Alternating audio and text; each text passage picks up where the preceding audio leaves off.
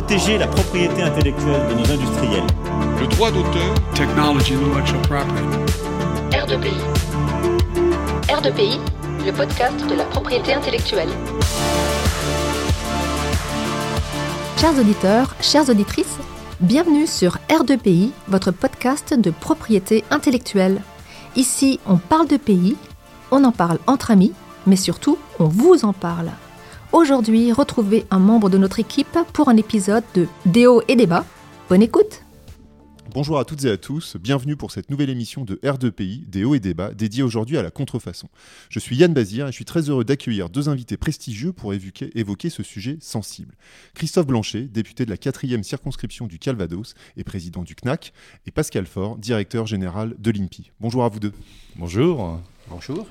Alors, je souhaiterais débuter cette émission par euh, une, question qui s'adresse euh, dans un premier temps au député Christophe Blanchet. Euh, Est-ce que vous pourriez nous présenter le CNAC, le Comité national anti-contrefaçon?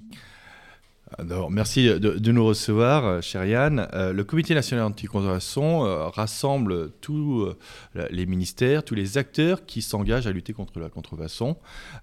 et j'ai été nommé à ce poste par la ministre Agnès Pannier-Runacher en juin 2022. Et le, le, le, sujet, c'est de rassembler toutes celles et ceux et de partager des expériences, partager, faire remonter des projets, des initiatives, des problématiques pour que ensemble on fasse les leviers à la fois au niveau des ministères ou des fois au niveau de la loi à travers le fait que je sois député, à travers de propositions de loi ou d'amendements. C'est vraiment une synergie globale qui permet de rassembler les acteurs qui luttent contre la contrefaçon. Euh, je suis très heureux que, que, Pascal Faure euh, m'accompagne dans ce superbe travail parce qu'ils euh, ont une compétence à l'INPI assez incroyable et exceptionnelle et je, les remercie. Donc voilà, le, sujet du CNAC, c'est de rassembler tous les acteurs de la contrefaçon parce que elle est, la contrefaçon, ça touche tellement de ministères c'est aussi bien la jeunesse, c'est aussi bien le sport, c'est aussi bien la santé, c'est aussi bien le développement durable, c'est évidemment le commerce, c'est évidemment l'industrie, c'est évidemment la sécurité intérieure, c'est aussi les armées. Donc ça touche tellement de, ministères qu'il faut à un moment un organe qui rassemble pour mieux comprendre et communiquer et proposer. Merci beaucoup. Est-ce que Pascal Faure souhaite rebondir sur, sur cette question? Alors, juste un petit mot pour euh, compléter les, propos du, président, euh, du député Christophe Blanchet, dont, je voudrais quand même saluer euh, vraiment l'engagement et, l'action à la tête du CNAC, parce que c'est vraiment très très important d'avoir un, relais politique et, une telle, un tel portage du sujet. Moi, je crois que la force du CNAC, c'est deux choses. D'abord, c'est de réunir toutes les parties prenantes. Euh, et, donc public-privé. Et aujourd'hui, le CNAC n'a pas d'existence de, de, juridique propre, mais c'est aussi une force, euh, paradoxalement, parce que ça donne une grande liberté d'action. Et le fait que ça soit présidé par un parlementaire me paraît également essentiel, parce que c'est ce qui permet de réunir tout le monde avec euh, un poids politique, d'une part un relais politique, et ça c'est très important pour passer à l'action derrière, et en même temps d'avoir euh, cette vue, euh, je dirais, de ne pas être partie prenante, euh, mais d'être très, très œcuménique dans, dans l'approche. Voilà, c'est ça qui fait que ça fonctionne bien. Je Merci beaucoup. Alors je me retourne de nouveau vers vous, monsieur le député. Euh, monsieur Pascal Faure vient de l'indiquer. Effectivement, il est important qu'il y ait un relais politique. Ce relais politique est, est, assez rare. Donc ma question assez naturelle est la suivante. Comment, en tant qu'élu, vous êtes intéressé à la question de la propriété intellectuelle? Eh ben c'est une invitation. En, en, juin 2017, lorsque je suis élu pour la première fois, avec un, près de 400 nouveaux députés. Beaucoup d'organisations cherchent à, rencontrer des députés pour pouvoir porter leur, leur sujet. Je suis invité euh, par l'UNIFAB à visiter le musée de la contrefaçon à, Paris, rue de la Faisanderie. Et je me dis, bon, tiens, ça, peut être sympa d'aller voir ça de, de, manière très très naïve. En plus, moi, dans, dans, mon, imaginaire personnel et je pense collectif, euh, contrefaçon, je pense tout de suite aux produits de luxe. Je dis bon, tiens, je vais passer une soirée sympa, ça va être cool, on va boire un petit coup. Et, voilà. et quand j'arrive dans ce musée, je suis d'abord le seul député. Il y a beaucoup de gens qui nous attendent de l'UNIFAB et je veux saluer aussi les équipes de Delphine Sarfati et du président Christian Peugeot. Et je, et je prends une claque. Je prends une claque, je dis la contrefaçon, c'est tout ça, quoi c'est ah ouais, ça touche nos gamins, ça touche la sécurité, ça touche la santé. Et là, je dis, mais il faut s'en saisir. Il faut changer euh, l'image de la contrefaçon pour euh, faire adhérer beaucoup plus de Français au fait que, attention, on met en péril notre santé d'abord. Et en plus, l'économie euh, et, d'autres sujets, évidemment, mais je pense qu'on y reviendra. Et je prends une claque à ce moment-là, j'ai dit, bah, tiens, j'ai envie de me saisir de ce dossier-là parce que je suis convaincu qu'il y a beaucoup à faire encore. Beaucoup a été fait, hein, tout le travail de mes prédécesseurs, euh, évidemment, est fait, mais je pense que j'ai- voulu m'investir totalement parce que j'ai pris une claque à ce moment-là. J'ai découvert un, un univers qui ne concerne pas du tout que le luxe. Hmm. Ça- ça- et quand, euh, quand on découvre que dans, le- dans les faux parfums, il y a 90% d'urine animale, bah, on- si tout le monde le savait, je pense que beaucoup moins Hmm. de personnes achèteraient de, euh, de- un parfum. euh, Se parfumer avec de l'urine, euh, on peut le faire à beaucoup moins cher si on est vraiment euh, demandeur de cela. Quoi. Donc voilà, donc j'ai pris une claque et je, je me suis passionné pour le sujet, ce qui fait que j'ai été nommé rapporteur de- de- d'un- au sein de la commission d'évaluation et de contrôle de l'Assemblée nationale sur une mission sur un rapport là contrefaçon que j'ai fait en, en 2020 avec mon collègue Pierre-Yves Bournazel que je veux saluer. Et une proposition de loi que, que j'ai déposée qui a été votée à l'Assemblée nationale. Et actuellement, euh, je suis euh, avec mon collègue député Kevin Mauvieux en, commission d'évaluation du rapport que j'avais fait en 2020, le suivi de rapport, et on présentera nos conclusions au mois de novembre. Très bien. Donc, l'actualité est brûlante euh, s'agissant de la contrefaçon au niveau du, du Parlement. Alors, vous l'avez évoqué, euh, plus qu'à demi-mot d'ailleurs, la contrefaçon peut être qualifiée de, fléau, euh, un fléau qui touche la santé, qui touche durement euh, l'économie. Est-ce que vous pouvez nous faire un point sur la situation? Alors, appuyé du rapport qu'on a pu faire et du rapport de la, Cour des comptes, aujourd'hui, la contrefaçon en France, c'est presque 10 milliards d'euros de, de recettes de l'État non pourvues. C'est entre 26 000 et 35 000 emplois détruits par an. Ce sont des entreprises qui disparaissent euh, lorsqu'elles ont été confrontées à la contrefaçon, et je pense que Pascal y reviendra, mais une entreprise qui est confrontée à la, contrefaçon, il y en a une sur quatre qui va disparaître dans les quatre ans. C'est ça, c'est juste sur le point de vue économique et euh, sur l'emploi. Sur le développement durable, bah, les contrefaçons euh, de t-shirts sans nommer de marque, je vais, je vais être vigilant à pas nommer de marque, mais un t-shirt euh, avec une belle couleur, lorsqu'il est fait correctement par l'entreprise, cette entreprise, même si elle est délocalisée, respecte le traitement de l'eau. C'est les- le code international du commerce. Bah, les contrefacteurs, eux, vont pas le respecter. Donc, euh, ils vont rejeter les polluants dans la nature et euh, ça fait qu'on a des fois des rivières euh, qui font des belles images photos pour Géo, Géo Magazine, mais c'est que de la pollution lorsqu'elles sont rouges, jaunes, vertes ou bleues. Quoi. La contrefaçon, c'est évidemment le travail des enfants et je dis pas le travail des mineurs.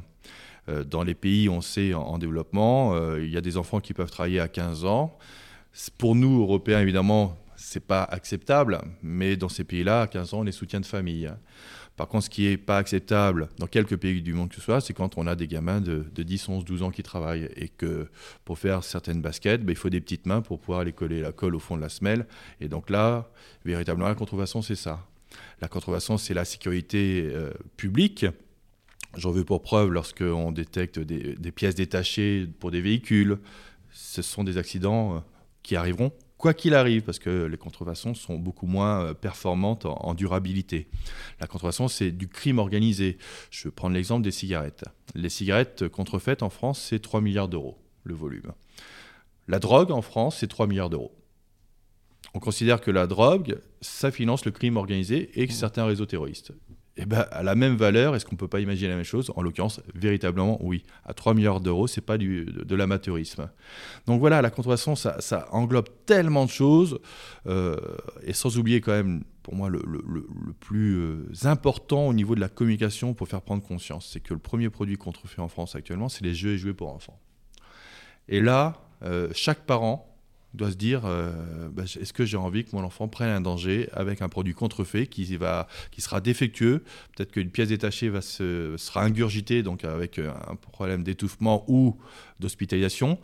Euh, de l'encre sur une carte, sans citer le nom de cette carte, que euh, l'enfant peut euh, lécher. Cette encre va être diluée. Si elle a du mercure ou quelques phosphates dedans, bah, ça finira à l'hôpital.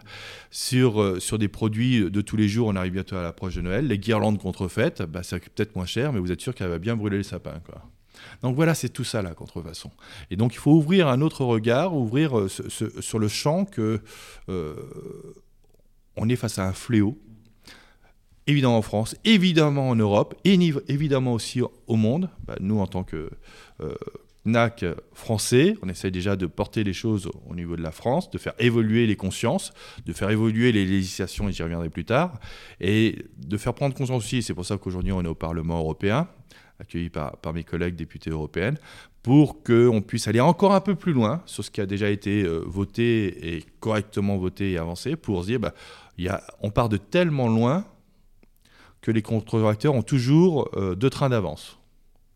Et lorsqu'on fait une mesure, il faut bien se dire que les contrefacteurs ont déjà anticipé qu'on allait faire cette mesure, donc, donc ont déjà anticipé. C'est du crime organisé, c'est des mafias organisées très structurées, c'est du, du, très très grand banditisme. Et je regrette que euh, pas suffisamment euh, de personnes, de consommateurs et d'élus en aient pris conscience aujourd'hui. Merci beaucoup pour, pour cet éclairage. Alors, il y a effectivement euh, deux choses qui, euh, qui, qui interpellent dans, dans, votre réponse, euh, qu'on va envisager successivement. Vous avez évoqué l'origine de la contrefaçon, donc les personnes qui sont derrière, les contrefacteurs, et puis vous avez évoqué à la fin les parents qui achètent notamment, mais plus généralement les consommateurs. Et donc, il apparaît que les consommateurs n'ont pas véritablement de scrupules pour certains à acheter des produits contrefaisants. Comment expliquez-vous ce comportement? Alors, il y, a deux typologies de consommateurs. On va aller sur les consommateurs qui n'ont pas de scrupules à acheter la contrefaçon, mais souvent parce qu'ils méconnaissent le fait du risque de cette contrefaçon. Donc il faut qu'on ait vraiment une grosse pédagogie pour ces consommateurs-là. On estime, euh, sur une étude qui avait été réalisée en, en 2020, que 6 consommateurs sur 10 qui ont acheté de la contrefaçon le font en connaissance de cause. Donc c'est ces consommateurs qu'il faut quand même informer, éduquer, sur les risques que j'ai évoqués avant, sur la jeunesse, le développement durable, la sécurité, euh, la santé, évidemment. Euh, les, ceux qui achètent des médicaments contrefaits prennent un risque énorme pour leur santé. C'est le troisième produit le plus contrefait et saisi en France. Et je salue ici euh, véritablement le, nos douanes, nos gendarmes aussi, qui font un travail exceptionnel de saisie et de traçabilité là-dessus.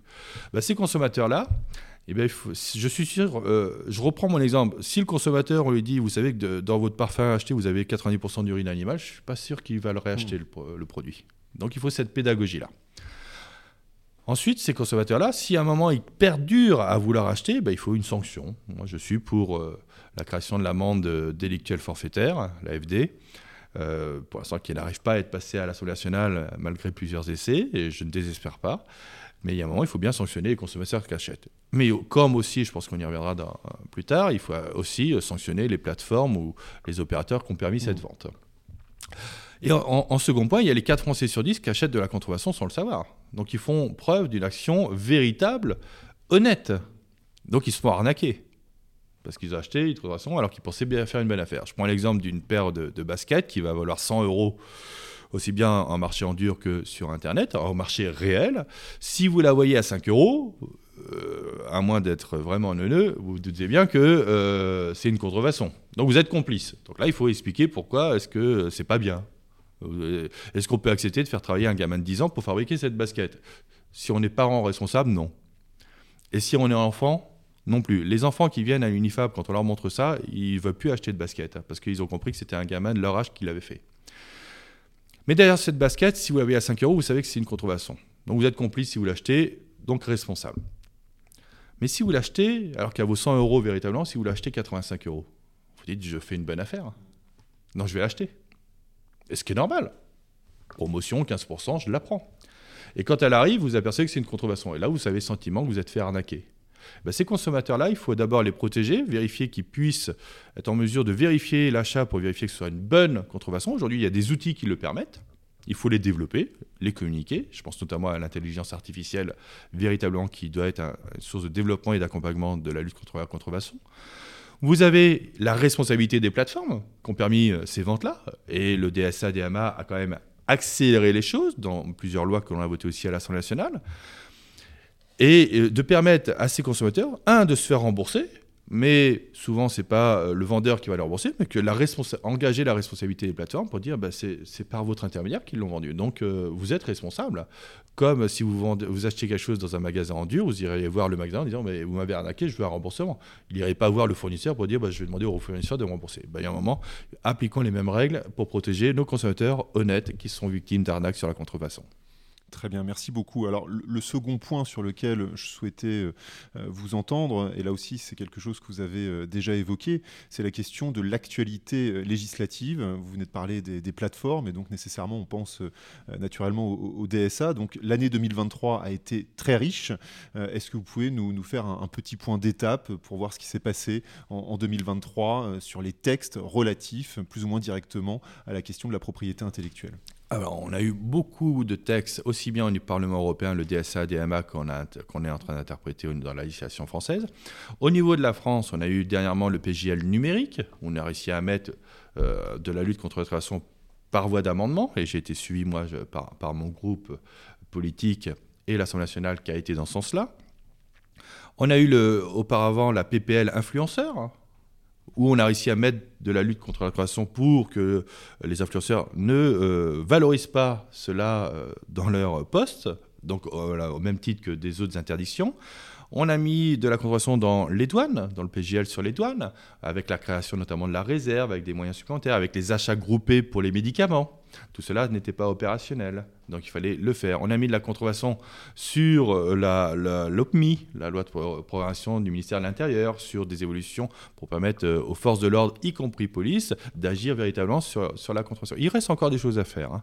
Hein. On a mis euh, des choses dans, la loi, dans la LPM, alors la loi de programmation militaire, ben, on a réussi à acter un petit peu à travers notamment tout ce qui est euh, trafic euh, maritime et euh, avec où la France est souveraine sur quand même près de 18 000 kilomètres de côte, 18 000 de côte dans le monde, hein, de frontières maritimes. On a mis de la convention dans, dans le projet de loi Jeux Olympiques. On va vivre quand même une année formidable en 2024.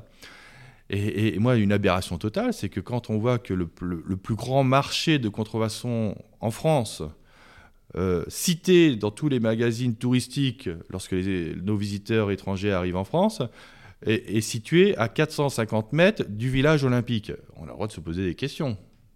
Et on sait que euh, les Jeux Olympiques sont vecteurs de euh, vagues de contrefaçon. Bah, il faut protéger les consommateurs, il faut mettre l'accent. Donc beaucoup de volets législatifs ont été effectués depuis un an.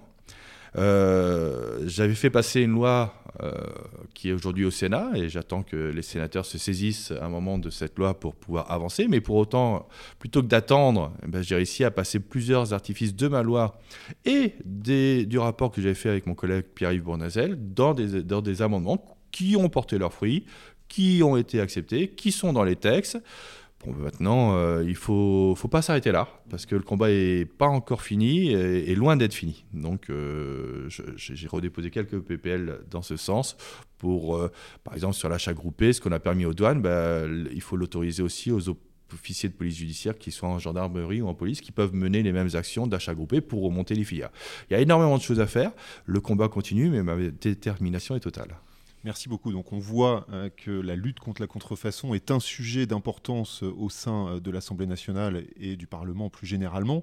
je me tourne maintenant vers le directeur général de l'INPI, donc M. Pascal Faure, afin d'évoquer le rôle de, l'INPI dans la lutte contre la contrefaçon. Alors peut-être, hein, avant toute chose, pour nos auditeurs, est-ce que vous pourriez revenir sur les rôles de l'INPI de manière générale pour ensuite bifurquer vers celui de la lutte contre la contrefaçon?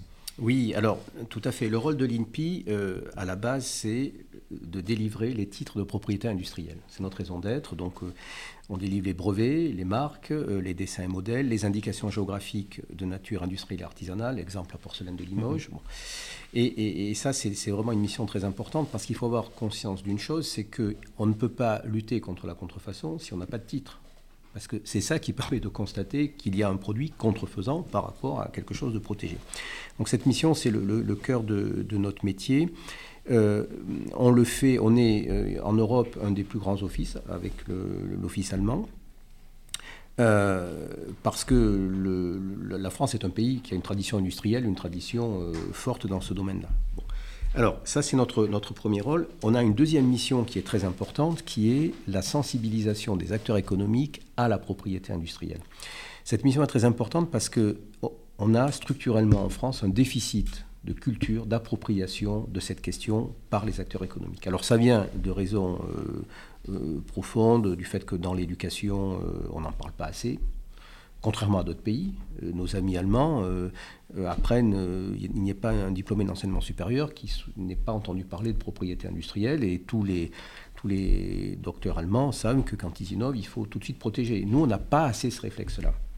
La conséquence, c'est que dans notre tissu économique, les PME, euh, souffrent euh, de ce manque de protection. Alors c'est les grands groupes, non, elles sont toutes, euh, les, grandes entreprises sont toutes très bien armées parce qu'elles ont des services de propriété industrielle, elles savent se protéger. Les startups, il y avait peut-être un petit souci il y a quelques années, mais on l'a très bien traité, parce que c'est facile d'adresser les startups, parce que souvent elles sont groupées dans des incubateurs, euh, dans, des lieux de, des pépinières, donc euh, on arrive à les, adresser de manière globale. La vraie difficulté dans notre pays, ce sont les PME, parce qu'elles sont éparses sur le territoire, elles sont très dispersées et elles sont très nombreuses. Donc on a vraiment ce sujet, et c'est très important, parce que, comme je le disais, euh, cette, mission est essentielle, parce que si les entreprises ne se dotent pas des titres de propriété industrielle, ben, à, à l'autre bout de la chaîne, on n'arrive pas à lutter contre la contrefaçon. Et quand on regarde les, sondages, c'est quand même assez évocateur. 70% des, des, entreprises nous disent euh, ne pas se protéger, euh, ne pas avoir d'actifs, ne pas se protéger. Donc il y a vraiment un déficit culturel. Euh, et pourtant, beaucoup d'entre elles, près de la moitié, estiment avoir subi des préjudices dans ce domaine-là, c'est-à-dire avoir innové et ça te fait, voilà, quelque part euh, quelqu'un a usurpé leur, innovation. Et ça, il faut voir que se protéger, c'est très très important. Pourquoi? Parce que quand vous êtes une, entreprise, que vous, innovez, c'est essentiel. C'est essentiel parce que ça permet de se démarquer sur le marché, ça permet de conquérir des, des, parts de marché nouvelles. Et donc pour ça, il faut investir, il faut prendre des risques. Et ce que permet la propriété industrielle, c'est à celui qui a pris des risques et qui a investi, c'est d'avoir un retour sur investissement parce que précisément, la propriété industrielle donne une exclusivité d'exploitation pendant un certain temps et donc permet à l'entreprise quelque part de se refaire sur le marché. Voilà. Donc c'est vraiment une mission très importante. Et puis nous avons euh, une, alors tout un tas d'autres missions, mais je ne rentre pas euh, dans le détail. En tout cas, il y en a une qui est importante, c'est justement ce rôle de secrétariat général du CNAC. Euh, c'est-à-dire que le CNAC s'appuie institutionnellement sur l'INPI parce qu'on est la seule structure voilà, qui, est capable d'organiser les choses. Donc notre rôle, c'est d'organiser le travail euh, tout au long du temps, dans l'année. Donc on anime un certain nombre de groupes de travail qui permettent euh, d'adresser divers sujets, euh, les questions juridiques bien sûr, parce que tout ça doit se traduire en droit, des questions qui touchent à la, cyber. On, a beaucoup parlé, le, président Christophe Blanchard en a parlé avec les plateformes. Aujourd'hui c'est un, vrai sujet. pourquoi? Parce qu'autrefois, avant, les douanes interceptaient des containers donc vous interceptez un conteneur, un KC20, euh, vous avez des milliers de produits d'un seul coup. Les petits colis, c'est égrené. Donc euh, c'est extrêmement compliqué euh, d'attaquer un par un. Voilà. Donc les mesures cyber, donc c'est comme ça que le DSA européen est arrivé. Donc on travaille là-dessus. On travaille sur les aspects de communication et de sensibilisation autant auprès des entreprises, comme je l'ai dit, mais aussi auprès du public, parce que le, problème, c'est un problème d'offre et de demande. Donc certes, il y a de l'offre de contrefaçon, mais ça, je dirais, elle vient pas de chez nous souvent. Par contre, il y a la demande, elle, comme l'a parfaitement expliqué Christophe Blanchet, elle vient de chez nous. Donc il faut qu'on éduque euh, la population. Et ça, c'est très très important, mais ça a été très bien expliqué. Et puis enfin, euh, il, y a, des réflexions à avoir à l'international parce que, euh, d'une part, on ne peut pas être seul à lutter contre ça. Il faut s'organiser, notamment au niveau européen, au niveau de l'Union européenne. Donc là, c'est ce qui explique notre présence aujourd'hui ici au Parlement. Et puis, il faut faire comprendre aux entreprises que si elles veulent aller à l'export, ce qui est quand même le principal levier de développement. On a la chance d'avoir un marché domestique important, euh, mais euh, le but c'est quand même d'aller à l'export. Et là, sans titre, alors euh, c'est la porte ouverte à tous les, tous les produits contrefaisants et donc le risque de se faire complètement. Alors, je pense que voilà, on a pour, pour, pour faire cette, cette mission principale, donc qui est la sensibilisation. Il se trouve qu'on a travaillé depuis longtemps dans ce domaine-là. On a développé toute une gamme de, de services d'accompagnement qui permettent, lorsqu'on parle aux entreprises, de les aider depuis la première étape, qui est la prise de conscience, ça commence par là, euh, jusqu'à l'étape ultime qui est de faire de la propriété industrielle, du brevet, de la marque, euh, du dessin et modèle, eh bien, un outil de la stratégie de l'entreprise. Et quand on arrive à ce niveau-là, c'est gagné. C'est la ceinture noire, donc on peut lâcher les, gens sur le tatami, pas, de sujet. Avant, euh, voilà, il y a encore besoin de, de les aider. donc on a, on a toute une gamme de services. On a un deuxième levier qui est d'agir sur tout le territoire parce que c'est une question de proximité. On ne peut pas faire ça euh, de manière jacobine euh, depuis euh, Paris intramuros. Il faut avoir des équipes dans chaque région qui vont au contact des PME. Donc on a des délégations régionales dans les chefs-lieux de chaque région qui font un travail formidable au quotidien. Et troisièmement, qui le font en partenariat, parce qu'on a beau avoir des moyens, ils ne sont jamais suffisants vu l'ampleur du problème. Donc on travaille avec un effet des multiplicateurs qui est le relais de nos partenaires, qui sont euh, ceux qui euh, interviennent dans l'innovation et le développement économique. Et c'est là où c'est gagnant-gagnant. Euh, donc on travaille avec les, régions et leurs agents de développement économique, avec les grands incubateurs, avec des pôles de compétitivité, enfin tout acteur qui, dont la mission est de porter et d'accompagner des, innovateurs. Nous, ce qu'on apporte dans ce partenariat, c'est la connaissance de la propriété mmh. industrielle, je dirais première langue, bon, euh, qui est malheureusement une langue euh, assez rare, pas assez parlée dans notre pays. Et ce que nous apportent nos partenaires, eh bien, ce sont des projets, des entreprises qui, en ont, qui ont besoin de cette propriété industrielle au bon moment. Et comme ça, on veille à ce qu'elles intègrent dans leur démarche ces questions de brevets, de marques, avant euh, de mettre les produits sur le marché, d'aller à l'export, de sorte à pouvoir se prémunir contre les effets de, la contrefaçon ultérieure. Merci beaucoup euh, pour, euh, pour ces développements. Vous avez évoqué euh, le fait que l'INPI était assuré le secrétariat général du CNAC. Il y a également un peu plus d'un an de cela, l'INPI a lancé le dispositif France anti-contrefaçon. Est-ce que vous pourriez nous en dire un, peu plus? Tout à fait. Alors France anti-contrefaçon, c'est précisément fait pour alimenter le CNAC, ses travaux. Le, le but du CNAC, c'est de rassembler, de faire des constats objectif. Et c'est pas facile sur la contrefaçon. Deux, c'est de, à partir de ces constats, de, trouver les axes de proposition pour régler les problèmes constatés. Et le rôle du CNAC, c'est de transformer ces propositions en, ligne d'action. Donc, mm. quand on crée France Anti-Contrefaçon, c'est pour nourrir le CNAC et lui permettre d'être efficace. Donc, France Anti-Contrefaçon, c'est un, une, genre de, plateforme qui réunit un certain nombre d'acteurs, donc euh, l'UNIFAB, euh, évidemment, c'est-à-dire de la partie industrielle, des fédérations professionnelles, euh, des acteurs plus institutionnels, par exemple bah, le CEIPI, en matière de, et, et, divers autres acteurs, les douanes, avec qui on travaille beaucoup. Bon, le but, c'est de mettre autour de la table tous ceux qui peuvent faire le constat, de objectiver ce qu'est la réalité de la mmh. contrefaçon. Et donc on fait un certain nombre d'études. On va présenter à la prochaine Assemblée générale du CNAC euh, en décembre un certain nombre de, résultats euh, concrets. Euh, qui, dont je ne veux pas dévoiler avant l'AG mais ces résultats, mais le but c'est de pouvoir précisément mettre en synthèse tout le monde pour avoir des propositions concrètes telles que le, le président Christophe Blanchet l'a expliqué. Monsieur le député, vous souhaitez rebondir sur ce dispositif France anti-contrefaçon Tout a été tellement bien dit, on ne va pas en rajouter. Très bien. Merci beaucoup.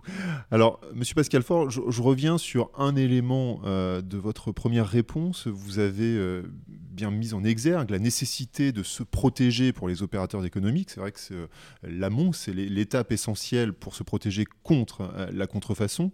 Comment faire prendre conscience à ces opérateurs économiques de la nécessité de se protéger?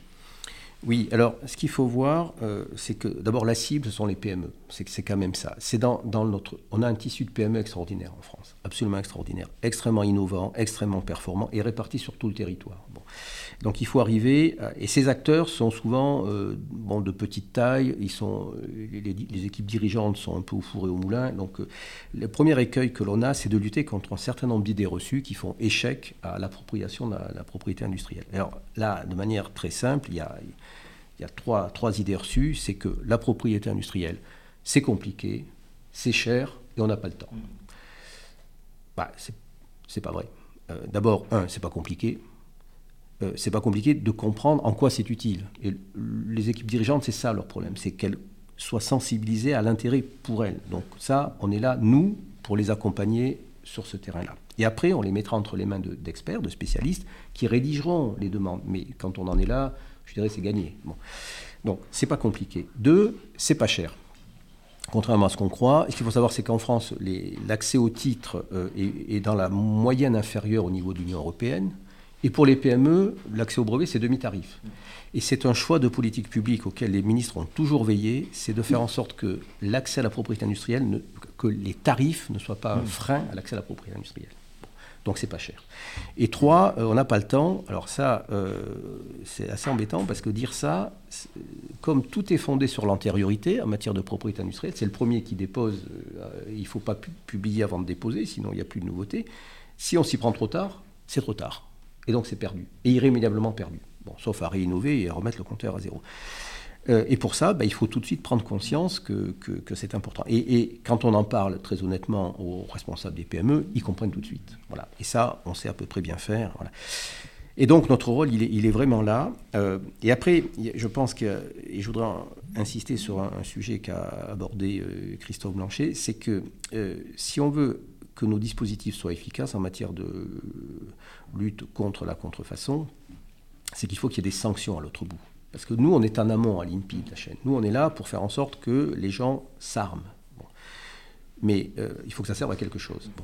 Et l'un des écueils du dispositif aujourd'hui, c'est que la contrefaçon n'est pas assez sanctionnée. Aujourd'hui, il est, si vous voulez, vous voulez euh, récupérer de l'argent pour financer des activités illicites, quelles qu'elles soient. Dites, qu'est-ce que je peux faire? Je peux faire des trafics, trafic de drogue, trafic humain, produits euh, contrefaisants. Vous regardez les sanctions qu'il y a en face. Le choix est vite fait. Vous faites la balance des risques que vous prenez des sanctions en face, ben, il vaut mieux se lancer dans la contrefaçon. Et c'est ça qui est assez terrible. Quoi. Parce que certes, ça a un, impact économique, Christophe Blanchard en a parfaitement parlé, les, chiffres qu'il a donnés sont très clairs, mais euh, ça a aussi un impact en termes de santé publique et de sécurité. Euh, de sécurité. Vous avez des plaquettes de frein euh, contrefaite, vous risquez, euh, vous savez, le bus scolaire, voilà, vous imaginez un instant ce qui peut se passer. Bon, les, produits cosmétiques, si au lieu de vous embellir, vous vous détruisez la peau, vous voyez tout. Bon. donc je pense que nous, on a un rôle qui est très important en matière amont, mais il y a aussi un rôle très important en aval, alors là qui excède un peu le sauf dans notre mission d'information du, du, CNAC, qui, il faut boucler la boucle pour être, être vraiment efficace. Merci beaucoup. Alors nous arrivons au, terme de, cette émission. Euh, je souhaiterais vous faire intervenir peut-être sur les, pistes de réflexion, les perspectives pour, pour l'avenir. Euh, quel serait le mot de la fin euh, pour vous pour essayer d'améliorer cette lutte contre la contrefaçon? Je commence Alors, d'abord, il n'y a pas de mot de la fin à la contrefaçon. La contrefaçon, elle est sans fin. Donc je peux faire une conclusion, mais pas de mot de la fin, hmm. parce que on est devant un phénomène où il n'y a malheureusement pas de fin. Je vais juste compléter sur ce qu'a dit très justement Pascal Faure sur pourquoi est-ce qu'aujourd'hui euh, les réseaux vont sur la contrefaçon. Il a, il et j'insiste, il a dit moins de sanctions pénales, c'est la vérité, moins de risques d'être pris, parce qu'elle a repéré euh, une contrefaçon euh, d'une paire de baskets, d'un t-shirt dans un paquet e. coli, mmh. le chien il, va, il peut renifler, il ne va pas sentir que c'est une contrefaçon hein, par rapport à la drogue. Et le troisième point, c'est quand même beaucoup moins d'investissement. Ça coûte beaucoup moins cher de faire de la contrefaçon de cigarettes que de faire, la que faire du trafic humain dans la position, que faire du trafic d'armes ou que faire du trafic de drogue. Donc c'est rentabilité maximum pour un minimum de risques et un minimum de sanctions. C'est ça le sujet. Et on voit un phénomène qui se passe en France véritable, où des réseaux mafieux vont vers la contrefaçon parce qu'ils savent qu'il y a tout à gagner. Hmm. Et, il faut insister là-dessus. C'est ça aussi. Alors, est-ce que le consommateur a nécessité de connaître cela? Oui. Est-ce que ça va interférer son acte d'achat? Non. Mais par contre, nous, en tant que responsable politique, on se doit d'alerter l'État pour que, et le gouvernement pour qu'on aille encore plus loin là-dessus. Je voulais vraiment insister euh, là-dessus parce que c'est une donnée importante. La deuxième donnée importante, c'est sur le, colis express, le colis individuel. Pour avoir été à Roissy deux fois, sur l'arrivée des colis individuels qu'on commande sur une plateforme ou sur un réseau social, c'est en provenance de Chine, parce qu'il ne faut pas à un moment euh, ménager celles et ceux d'où ça vient, c'est tout. C'est 7 colis à la seconde. 7 colis à la seconde. Il faut... Et si vous en prenez un au hasard, vous avez une contrefaçon. Nos douaniers qui font un boulot formidable ne peuvent pas tout contrôler. Donc voilà la réalité de ce que c'est et que si le colis est bien saisi, le consommateur qui a acheté va informer la plateforme qu'il n'a pas reçu et la plateforme va lui renvoyer un. Vous voyez, on est dans un monde kafkaïen, hein, un truc de dingue. Donc voilà la, réalité de ce qu'on est. Maintenant, qu'est-ce qu'on peut faire de plus et de mieux? Moi, je crois d'abord la nécessité d'une grande campagne de communication nationale, européenne idéalement aussi, mais de communication où on va percuter, percuter les consommateurs en leur montrant ce que c'est que la, réellement la contrefaçon à travers tout ce qu'on vient de vous décrire. C'est essentiel. Euh, on ne pourra pas changer euh, l'acte d'achat de celles et ceux qui achètent volontairement de la contrefaçon si à un moment il n'y a pas une prise de conscience véritable au-delà simplement que des produits du luxe. Donc des campagnes choc euh, sur le modèle de l'alcool au volant. J'appelle ça la campagne tabac. crash, Ouais. intelligente. Et euh, au niveau du CNAC, je, je- je- je propose depuis un an cela et, et j'espère bien qu'on y arrivera euh, avant euh, l'année prochaine, euh, avant septembre 2024. Ce sera l'objectif que je donnerai euh, au CNAC euh, à l'Assemblée générale prochaine. Je vous fais une exclusivité. Merci. Euh, mais entre-temps, c'est aussi d'accompagner bah, vos structures, le CEPI. Moi, je tiens à vous remercier. Bravo. Merci. Bravo, Yann, parce que euh, vous avez un engagement total, une, volonté incroyable, une sincérité authentique. Et quand on est sincère, on convainc et on est convaincant. Donc bravo, parce qu'on a besoin de vous, à travers votre abnégation, votre volonté. J'ai pu le voir en Côte d'Ivoire. Ben, c'est d'hommes comme vous, aussi de gens passionnés, qui veulent transmettre et qui veulent, plus on va transmettre à la population et aux jeunes qui viennent euh, au CEPI, ben, ça va leur donner et ça va rayonner. C'est euh, le travail de chacun d'entre nous, évidemment euh, l'INPI, toutes les organisations qui nous accompagnent. C'est cette communication au quotidien, lors d'un repas de famille du dimanche où on parle de tout et n'importe quoi. Et à un moment, bah tiens, et tiens la contrefaçon, t'as vu ça? T'as vu le parfum là, c'est de l'urine. Ah, c'est tout cela, cette pédagogie totale. Donc on doit aller encore plus loin sur cette communication et cet engagement total de chacun et chacune pour dire bah, voilà, il y a un vrai sujet. On ne peut pas laisser euh, à minima nos enfants en danger. Oui, À minima. L'enjeu est de faire de la contrefaçon un sujet de société incontournable. C'est un sujet de société, c'est de le communiquer co- comme sujet de société. On doit passer une étape. Mm. Et cette étape passe par de la communication. Et à côté, pendant l'année législative qui va arriver, à chaque fois où je pourrais euh, mettre une mesure à travers un amendement ou un article dans une proposition de loi ou un projet de loi, j'essaierai d'avancer des arguments pour dire bah voilà ça va permettre de lutter contre la contrefaçon. Idéalement, j'aimerais c'est que on accélère au niveau de la sanction pénale et de la justice, l'amende forfaitaire, mais aussi de, de- de la rapidité de la sanction pénale lorsque euh, il y a le signalement des plateformes et qu'il y a une poursuite. Il va falloir qu'on accélère là-dessus aussi pour sécuriser les titulaires de droit, dire bon bah ok on peut y aller. Aussi ici on est au Parlement européen, on a rencontré nos collègues députés européens qui sont saisis du sujet. Co- Comme à dire euh, familièrement, moi je suis venu avec ma liste des courses. Je dis voilà, euh, plutôt que de refaire le monde, parce que faire le monde c'est bien, mais à un moment quand on est entre gens spécialistes, euh, c'est la blablate. Moi euh, les réunionites, euh, ça m'intéresse pas. C'est de venir avec la liste des cours en disant voilà, nous, ce qu'on a constaté au final, il y a ça, ça, ça, ça qui manque, voilà ce qu'on vous propose. Eh ben, je ne vais pas vous citer tout ce qu'on leur a transmis. Et elles étaient intéressées, nos collègues députés européennes. Mais la première mesure, c'est déjà juste un formulaire unique pour permettre aux titulaires de droit, lorsqu'ils signalent sur une plateforme, qu'ils aient un formulaire unique à remplir en Europe et pas différencié qui, des fois, décourage le fait de vouloir continuer l'action. Typiquement, sans citer les plateformes, sur certaines plateformes, vous avez un formulaire qui fait une page et sur d'autres, il va faire 23 pages. Bah, sur une page, le titulaire il va dire bon, bah, j'y vais. Sur le 23 pages, il va dire bon, bah, non, c'est bon, j'ai plus de temps à perdre. Et le produit continue. Donc, il y a un moment, des mesures simples, pragmatiques, efficaces. Allons dans l'efficacité. C'est ça, euh, le les sujets qui vont continuer avec euh, euh, nous tous et nous tous réunis avec beaucoup de motivation et sans jamais être résignés parce qu'en face de nous, ils sont combatifs. Merci beaucoup. Monsieur Pascal Fort. Oui, un mot très bref, euh, à destination plutôt des, des entrepreneurs, des innovateurs qui, qui nous écoutent. euh, et pour un mot de la fin, ça sera peut-être un mot de début, c'est Ouais. venez nous voir. Si vous voulez, la première étape, c'est de se doter de titres, de brevets, de marques, etc. Donc venez nous voir si vous ne savez pas trop comment vous y prendre et vous verrez que c'est beaucoup plus simple qu'on ne croit et on vous mettra sur le, bon chemin. Donc venez nous voir, on a des, équipes dans toutes les régions, euh, on est là pour ça. Un grand merci à vous deux pour, euh, pour vos réponses et euh, pour mettre en exergue effectivement le sujet qui est la contrefaçon en tant que sujet de, de société. Donc à très bientôt, je l'espère, pour d'autres éléments, d'autres développements sur, sur le sujet et on l'espère, des éléments peut-être de, de, progression, des bonnes nouvelles. Merci à, à quand vous voulez. Merci d'avoir écouté R2PI, un podcast proposé par le CEPI.